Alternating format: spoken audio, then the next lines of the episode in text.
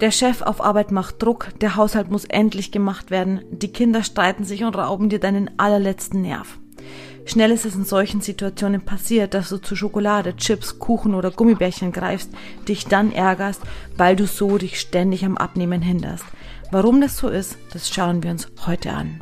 Herzlich willkommen bei Schlank durch Körpergefühl, dem Podcast, der dir zeigt, wie du glücklich abnehmen kannst und zwar ganz ohne Regeln und Verbote.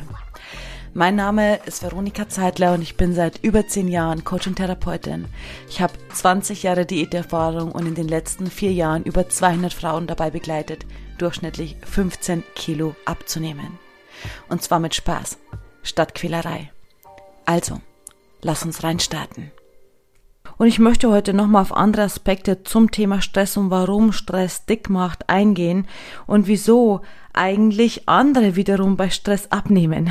Denn das werde ich immer wieder gefragt, gerade von den Frauen, die bei Stress ständig naschen und die so ein bisschen neidisch auf die Gruppe von Frauen rüberschauen, die dann einfach bei Stress nichts runterbekommen und somit dann wenigstens nicht zunehmen oder vielleicht sogar noch abnehmen. Denn gerade die Frauen, die bei Stress zu Heißungen neigen, würden sich das wirklich manchmal wünschen. Die wissenschaftliche Theorie dahinter, warum Stress dick macht oder warum uns Stress zunehmen lässt, habe ich schon in einer anderen Podcast-Folge erklärt, und zwar die Podcast-Folge, warum du in Klammern weiter isst, obwohl du gar keinen Hunger mehr hast. Wenn dich das interessiert, dann hör da auf jeden Fall super gerne rein. Das ist die Erklärung, also in dieser Podcast-Folge gebe ich dir die Erklärung, warum unser Gehirn das macht und wie unser Gehirn an der Stelle funktioniert, dass wir bei Stress einfach zunehmen und mehr essen, obwohl wir überhaupt gar keinen Hunger mehr haben. Heute möchte ich noch auf weitere Punkte eingehen, denn vor einiger Zeit habe ich wieder mal einen Artikel gelesen mit einer Untersuchung drinne, der letztendlich im Kern ausgesagt hat, dass je höher die berufliche Position ist, umso dicker die Führungskräfte sind. Also je mehr berufliche Verantwortung du hast, je höher deine berufliche Position ist, umso mehr wiegen die Führungskräfte. Und es mag jetzt sicherlich nicht auf alle zutreffen und wir hatten es ja eingangs schon. Es gibt ja auch die Kategorie von Menschen, die bei Stress dann nicht mehr essen, also aufhören zu essen und dadurch tatsächlich auch abnehmen oder nicht mehr zunehmen. Dazu sage ich später nochmal was. Aber diese Untersuchung oder diese Aussage, je höher die Position, desto dicker werden die Führungskräfte, hat auf jeden Fall, benennt auf jeden Fall eine Tendenz. Warum? Auch ich habe mal vor, weiß ich nicht mehr, eineinhalb Jahren oder sowas ein Webinar gehalten und dafür ein extra Bild erschaffen. Ich möchte dir das gerne nochmal erklären. Es war eine Waage, so eine Waage, die du früher irgendwie verwendet hast, wo auf die eine Seite das Produkt kommt und auf die andere Seite so kleine Gewichte.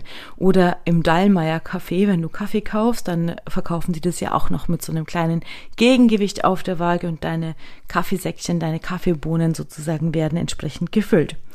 So, also so eine Waage habe ich gebaut und auf der einen Seite, auf der linken Seite habe ich die Belastungen des Lebens hingeschrieben in Form von Felsen und schweren Steinen, die da liegen. Was sind die Belastungen des Lebens? Das ist vielleicht ein super stressiger Job, das ist vielleicht eine super herausfordernde private Situation. Das sind irgendwelche Schicksalsschläge.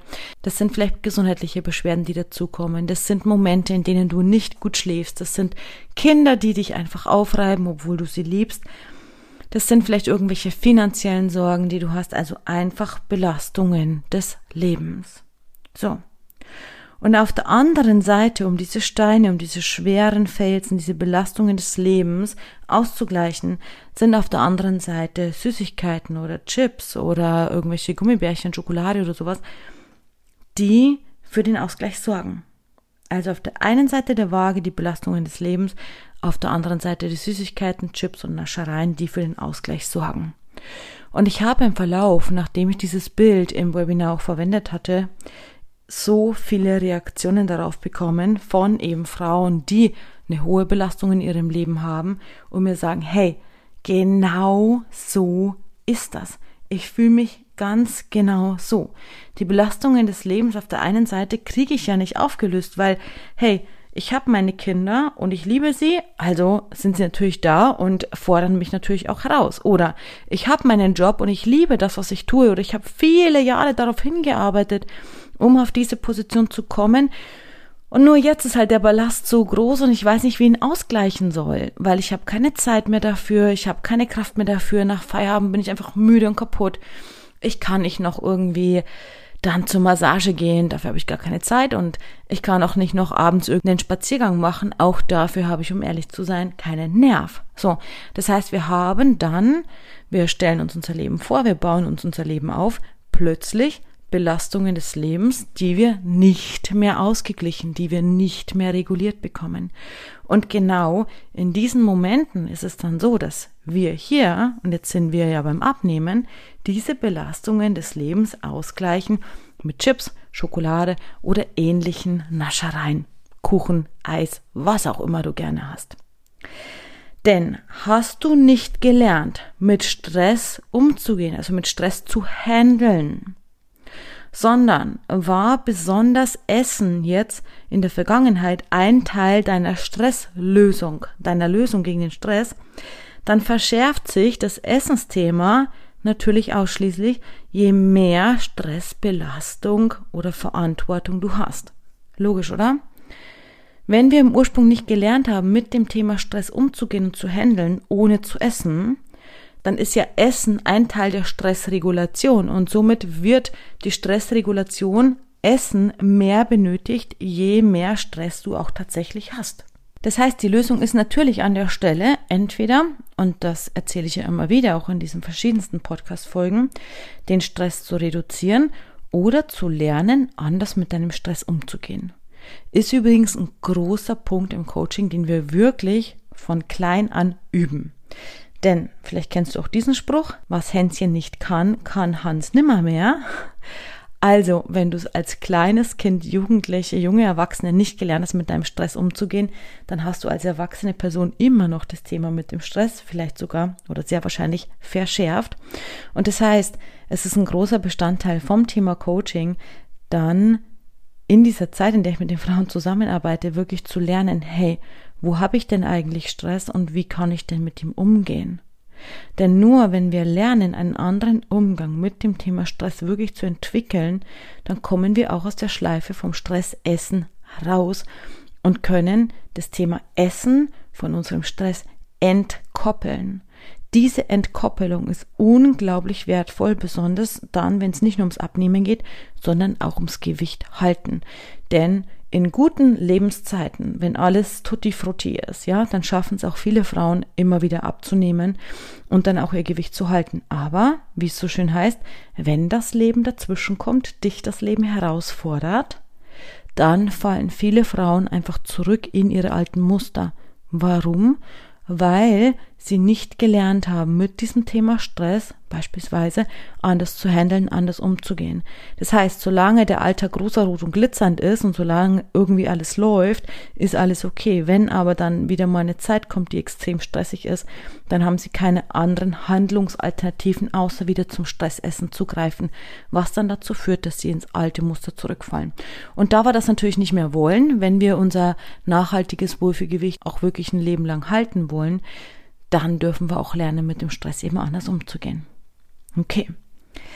Auch ein großer Punkt, gerade bei beruflich hohen Positionen ist und bei Stress ist, je höher die Position, umso weniger wissen die Führungskräfte von ihren eigenen Emotionen. Und wenn du eine Führungskraft bist, dann kannst du das mal voll für dich überprüfen.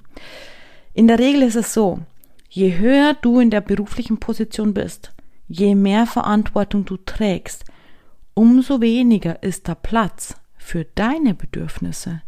Umso weniger ist da Platz für dich. Es geht um das Wohl des Teams, es geht um das Wohl des Mitarbeiters, es geht um das Wohl der Firma.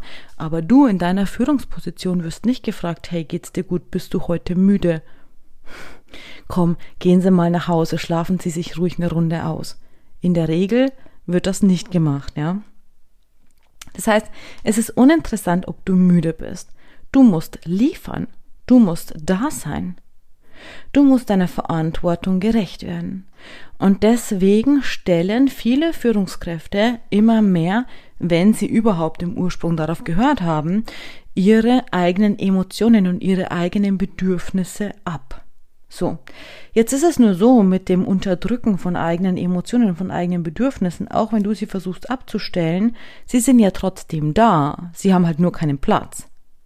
Also das heißt, das ist wie, wenn ich zu dir nach Hause komme und an die Tür klopfe, dann bin ich ja trotzdem vor der Tür und habe an die Tür geklopft, auch wenn du mir nicht aufmachst, ja. Das heißt, diese Emotionen sind ja trotzdem da, sie klopfen ja an. Nur weil du ihnen keinen Platz geben kannst, sind sie trotzdem da. Und was macht jetzt dein System? Du musst ja irgendwie offensichtlich klarkommen mit diesen Emotionen, die jetzt vor deiner Haustür stehen und die du nicht reinlassen kannst. Das heißt, du schluckst sie runter. Das ist das typische emotionale Essen. Du versuchst sie runterzuschlucken. Und dazu kommt jetzt noch ein Punkt, der auch extrem wichtig ist, der häufig vergessen wird in unserer modernen Welt. Und zwar sind wir Menschen ja im Kern Säugetiere. Das heißt, es gibt so etwas wie eine orale Befriedigung, evolutionär und auch anerzogen, antrainiert. Denn was passiert, wenn Babys schreien? Ja, richtig. Wir geben ihnen Fläschchen, wir legen sie an die Brust, also wir füttern sie. Das heißt, Essen führt zur Beruhigung. Und dann ist da auch noch dieses Saugen, dieses monotone Saugen und Kauen, was ebenso beruhigend wirkt. Also eine orale Befriedigung, orale Beruhigung. Und dann kommen natürlich auch noch diese Glückshormone dazu, die durch Essen halt ausgeschüttet werden. Zum Beispiel, jetzt als Erwachsene, Schokolade, Nüsse, Banane, da gibt's ja eine Menge von verschiedenen Lebensmitteln, die zum Ausschütten von Glückshormonen führen. Das heißt, wenn wir die Emotionen runterschlucken, weil wir für sie keinen Platz haben, dann müssen wir sie ja wegessen. Und um das zu schaffen, also die, irgendwas klopft an, zum Beispiel sagt, hey, dir geht's nicht gut, hey, du bist müde, du sagst, hey, schön, dass du an meine Tür klopfst, aber ich habe für dich echt keinen Platz und keine Zeit in meinem Alltag.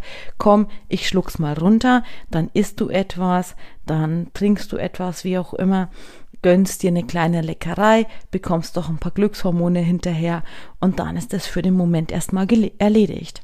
Wenn es allerdings zwei, drei, vier Stunden später wiederkommt oder am nächsten Tag wiederkommt, dann hast du natürlich nur die gleichen Strategien zur Hand und machst das also immer und immer und immer wieder. Denn wenn du heute keine Zeit für dich hast, dann hast du morgen sehr wahrscheinlich auch keine Zeit für dich. Das ist wirklich ein extrem wichtiges Learning und ein extrem wichtiger Punkt. Denn die meisten Frauen, die ich kennengelernt habe, sagen so etwas wie, ja, ich mache jetzt nur noch das oder ich bin gerade in einer harten Phase oder es sind gerade ein paar harte Jahre. Dann, wenn das vorbei ist, wenn es endlich wieder ruhiger ist in meinem Leben, dann kümmere ich mich um mich. Hey, das wird nicht so kommen. Entweder du hast heute Zeit für dich, dann hast du auch morgen Zeit für dich oder du nimmst dir keine Zeit für dich. Das ist sehr, sehr einfach und gleichzeitig natürlich auch ein bisschen streng, weil du vielleicht gerade noch keine Idee hast, wie du das machen sollst. Aber das sind ja eben dann auch die Punkte, wo ich wirklich mit Frauen dann auch da sitze, eins zu eins in dem Austausch und wir wirklich auch tüfteln. Hey, wo kannst du deinen Platz für dich einräumen in deinem Alltag? Okay. Bleibt jetzt also nur noch die Frage zu klären. Warum essen eigentlich manche bei Stress dann nichts, ja, und nehmen sogar noch ab, wenn sie Stress haben oder halt nicht mehr zu? Und es gibt wissenschaftlich dazu gar keine konkrete Aussage. So, alles, was wir von der wissenschaftlichen Seite auch kennen oder wissen, jetzt reden wir mal vom Hormon Insulin oder vom Hormon Cortisol, was alles dazu führt, dass wir bei Stress einfach zunehmen, schrägstrich der Stoffwechsel, der Fettstoffwechsel nicht mehr so wirklich funktionieren kann und wir einfach nur schwer abnehmen. Also das heißt, alles, was wir kennen von dieser wissenschaftlichen Seite, sagt, dass wir bei Stress zunehmen. So, was ist aber jetzt mit den Menschen, die dann bei Stress abnehmen? Was ich dir sagen kann, ist meine persönliche Erklärung aus meiner Erfahrung, aus meiner Arbeit mit all den Frauen in den letzten Jahren. Es ist sozusagen mein Besseresserinnen-Erklärungsmodell, wenn du so möchtest. Und zwar auch hier habe ich schon mal in der Podcast-Folge über den Überlebensmechanismus von Menschen gesprochen, der bei Stress eintritt. Und wenn dieser angeworfen wird, dann ist es so, das habe ich in dieser einen Podcast-Folge erzählt, dass Fettabbau, also Gewichtsabnahme, Schönheit sozusagen, was wir alle haben wollen, dann nicht mehr wirklich relevant ist. Denn wenn es ums Überleben geht, ums nackte Überleben, mit dem Stress irgendwie klarzukommen, dann ist dem Körper gerade egal, ob wir halt gerade abnehmen können oder so, sondern es geht einfach nur ums Überleben. Es geht ihm nicht um Schönheit. Und das kann ich so ein bisschen übertragen auf das Thema Stress. Denn wenn der Mensch im Überlebensmodus ist mit dem Thema Stress, dann ist es gar nicht wichtig, ob du gerade jetzt was essen kannst.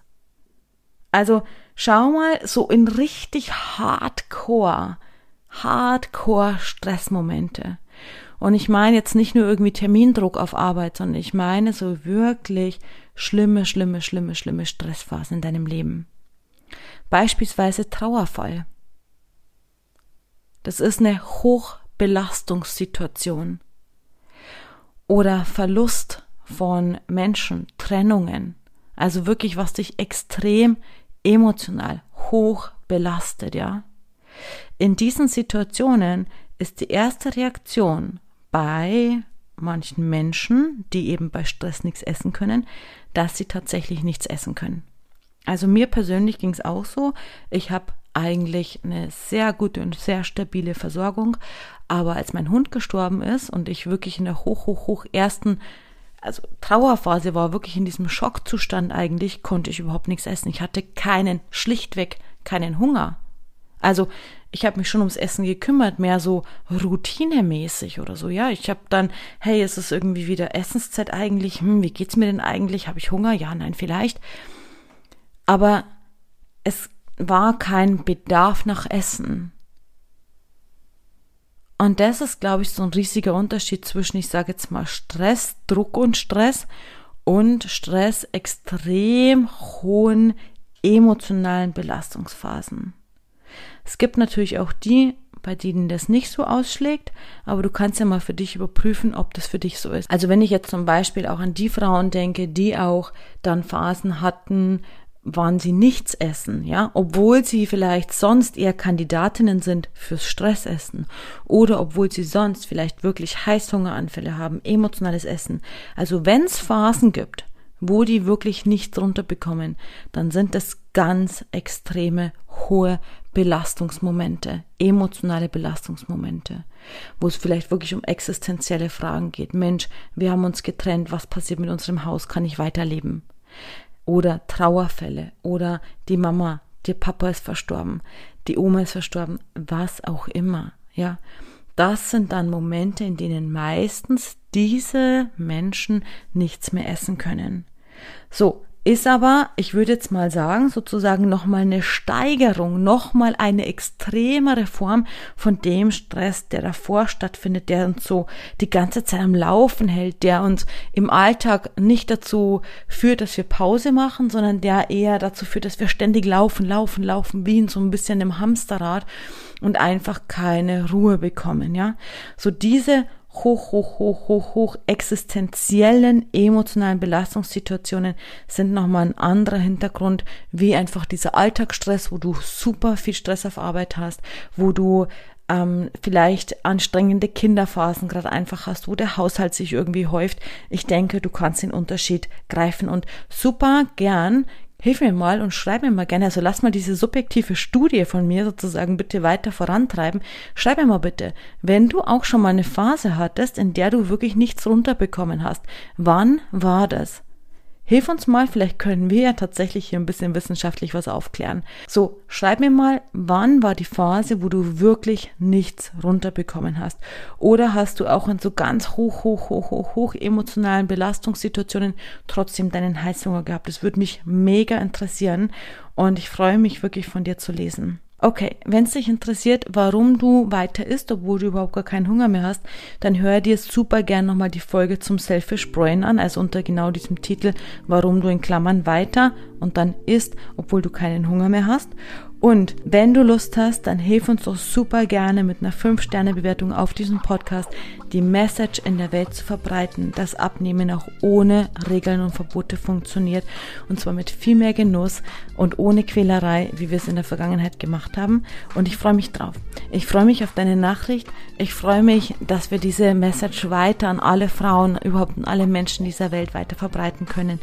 Denn Abnehmen heutzutage muss keine Quälerei mehr sein. Dafür dürfen wir aber andere Dinge tun als in diesen klassischen Diäten. Ansonsten wünsche ich dir einen wundervollen Tag, freue mich von dir zu lesen und bis zur nächsten Folge. Deine Veronika.